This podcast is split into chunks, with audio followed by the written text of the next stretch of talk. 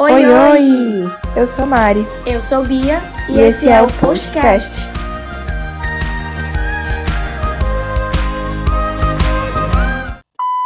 Nada mais justo do que começar esse podcast falando um pouco da nossa terrinha, do nosso querido estado de Sergipe, a terra do Oxe, do Oxente, do caranguejo e da mangaba, de muito amor e de muita história. E senta que tem a história, viu? Isso aí, Mari! E assim, né? A nossa capital, ela foi a primeira capital planejada de todo o Brasil, né? E ela foi inspirada no tabuleiro de xadrez.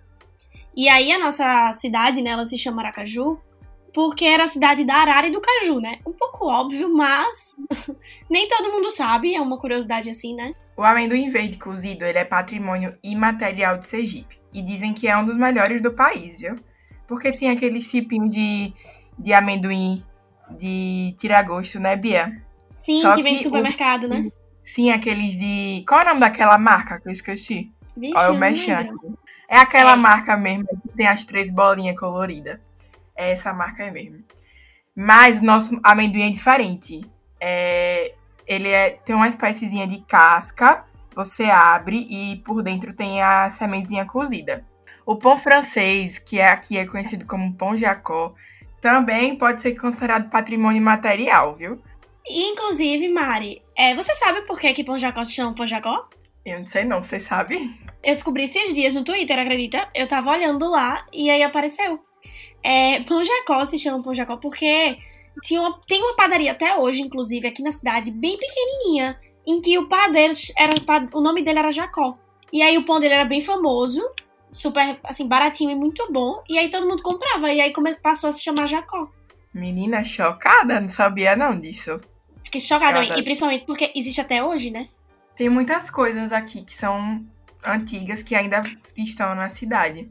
Outra curiosidade sobre Aracaju é que uma das principais avenidas, que se chama Beira-Mar, é banhada por um rio. E Marília Mendonça, quando ela veio com o projeto Todos os Cantos para cá, uma das dicas que ela deu no Instagram foi que a beira-mar, beira-rio. E daí a gente já pôde deduzir que ela estaria vi vindo para Aracaju gravar uma música aqui. Eu achei essa dica simplesmente genial, acredita? ela deu essa dica e deu outra dica também que eu não lembro qual foi, você lembra? Eu acho que foi uma falando do pão jacó e da mangaba, né? Que a mangaba também é uma fruta daqui, né? Popular daqui. Eu acho é. que era pão jacó e mangaba é bom que só. Eu acho que foi alguma coisa assim mesmo. E aquele dia foi histórico, viu? Eu vou Gente... te processar, você vai ver. Uh! Você lembra, velho? Esse dia foi incrível. Apesar de ter sido super cheio. Aracaju em peso lá, né? Estou lembrando das festinhas dos interiores, do, dos municípios dos interiores que não teremos esse ano, né? Eu acho que é a dúvida que paira, né? A cabeça dos sergipanos é como sobreviver sem o São Pedro de Capela? Menina, eu sei de uma pessoa certinha para definir a festa de São Pedro de Capela. Tá pensando na mesma pessoa que eu? Não. Você vai falar nele. Vou botar aqui um áudio dele que ele mandou pra ele falando, definindo o que é a festa de São Pedro de Capela. Diga aí quem é, Biazinha, vá. Davi Góes, minha gente! O São Pedro de Capela, eu, assim, eu acho que 90% das pessoas vão sobre São Pedro de Capela não vão para ir para a festa de noite, e sim para a Rua do Fluxo. Rua do Fluxo é fantástica, porque ela fica fechada com dois paredões, um de um lado, um de um outro. Só que vem o grande lance. Você não ouve a música, você só sente a vibração. Por quê? Se você for para o lado direito da rua, você vai ficar surdo do lado direito. Porque paredão você não ouve nada, só bum, bum, bum, bum. Se for do lado esquerdo, a mesma coisa, vai ficar surdo do lado esquerdo, porque só bum, bum, bum, bum. Se ficar no meio, você também não ouve nada e não, não prejudica tanto a audição. Aí aquele negócio, capela é sensacional, porque você vê seu escando com outra, aí vê aquele empurra, empurra, aí vê a creche, é sensacional capela. Aí aquele negócio que é na, nas casas, aí é uma bagaceira, todo mundo dorme em cima de todo mundo. Eu não conheço uma pessoa que vá para a capela e não vá no ano seguinte, porque capela é sensacional. Isso nos dois dias. Chega no domingo, a pessoa tá virada do sábado. Aí vai pro mastro. Aí bota a roupa, chega lá no mastro. Os verdes que nunca foram se lascam. Toma lama toda hora, toma banho de lama. O maduro que já foram anos sabe mais ou menos como é a pegada. entendeu? Você tá aqui de boa, do nada toma uma camisada, entendeu? Se não chega um bebo, do nada ele dá um banho de lama e você sai rindo porque é uma festa incrível. E se você for pro mastro e não tomou a batida de maracujá, você pode ser considerado um Nutella. Menina Davi definiu certinho o que acontece no São Pedro de Capela. Impressionante. E esse ano vai fazer uma falta, viu? Não só o São Pedro de Capela, mas outras festas como é, a dos caminhoneiros, que acontece lá em Itabaiana, que é conhecida como a capital nacional do caminhão, que eles comemoram no dia 12 de junho, é o dia do padroeiro de Itabaiana, que é Santo Antônio, e também dia dos namorados. E aí, no dia seguinte, geralmente lá é feriado, né? A gente sofre. Tem a vaquejada de Porto da Folha também, que eu fui o ano passado. E digo com propriedade que foi uma das melhores festas que eu já fui, viu? Você precisa conhecer, viu, Biazinha? É no final do ano, né? Eu nunca pude ir na, na vaquejada. E sempre quis. Porque muita gente fala muito bem de lá. É entre setembro e outubro. O pessoal pega, veste o gibão, vai correr no meio do mato, aí se corta todinho. É pega de boi que chama, eu acho. E além da festa que tem na cidade mesmo, né? Que tem os shows, tem uma Rua do Fluxo lá em, em, Porto da Folha também, você sabia? Inclusive, comparam a festa né, de Porto da Folha com a festa de Capela, né? Dizem que é super parecida e ainda melhor. E assim, ser melhor do que Capela. Eu já fui nas duas festas, então assim, eu gostei muito das duas. Só que eu ainda prefiro Capela, não vou mentir. Apesar de Porto da Folha ser muito, muito bom. Por que Mari Capela e não Porto da Folha, por exemplo? Assim, eu acho que a, que a cultura de Capela, acho que o evento Capela é bem mais presente e mais famoso que Porto da Folha. Aí acaba que mais pessoas vão para Capela do que para Porto da Folha. É, é porque também Capela cai numa época que é férias, né? Assim, e a gente tá todo naquela coisa de junino e festa pra cá, uhum. festa pra lá.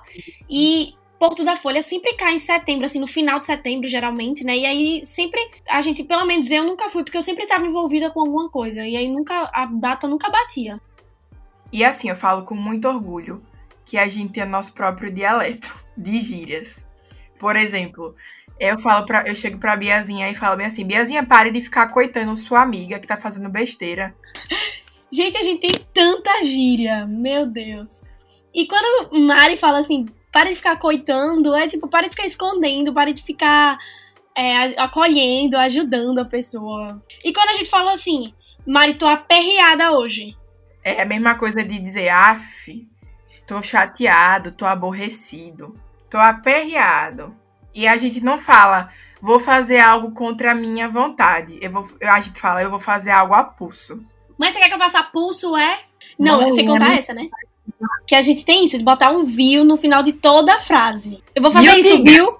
O diga. Não, pra amiga, pra mim o diga é simplesmente tudo. O diga, diga é a melhor. Diga! Serve pra tudo! Sem contar no nosso cabrunco, que é assim, ele pode ser utilizado para tudo, né? Tem gente que utiliza como ofensa, mas também tem gente que utiliza para coisa boa. Biazinha, que festa boa do cabrunco foi essa, hein? Vai depender do tom que você usar, né? Assim como eu posso falar cabrunco, tipo, como se fosse, sabe, uma coisa horrível, assim, como se estivesse com ódios mesmo, assim.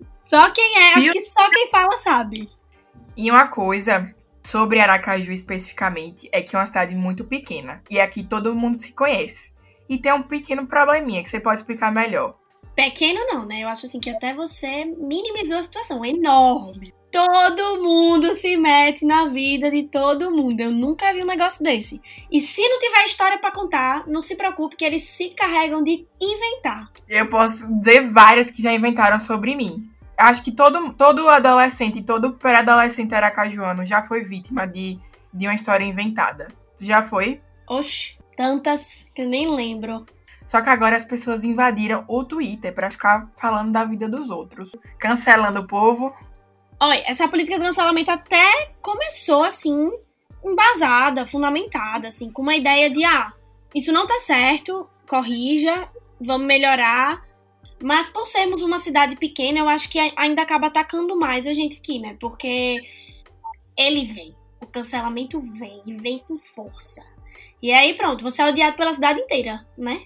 Biazinha, você lembra da história das esfirras, do, do rapaz da esfirra?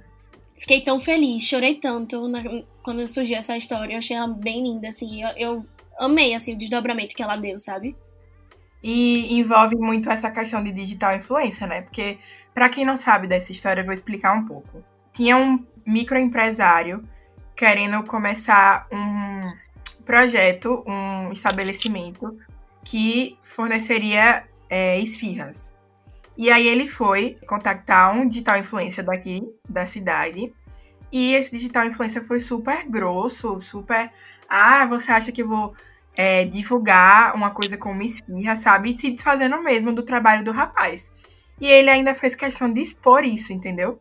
Como ele expôs, é, acabou tendo um, uma repercussão negativa. E aí depois é. os IGs de fofoca nacionais repercutiram a história e acabou que teve um final feliz, né? Porque ele conseguiu muitos seguidores, acabou tendo muita visibilidade.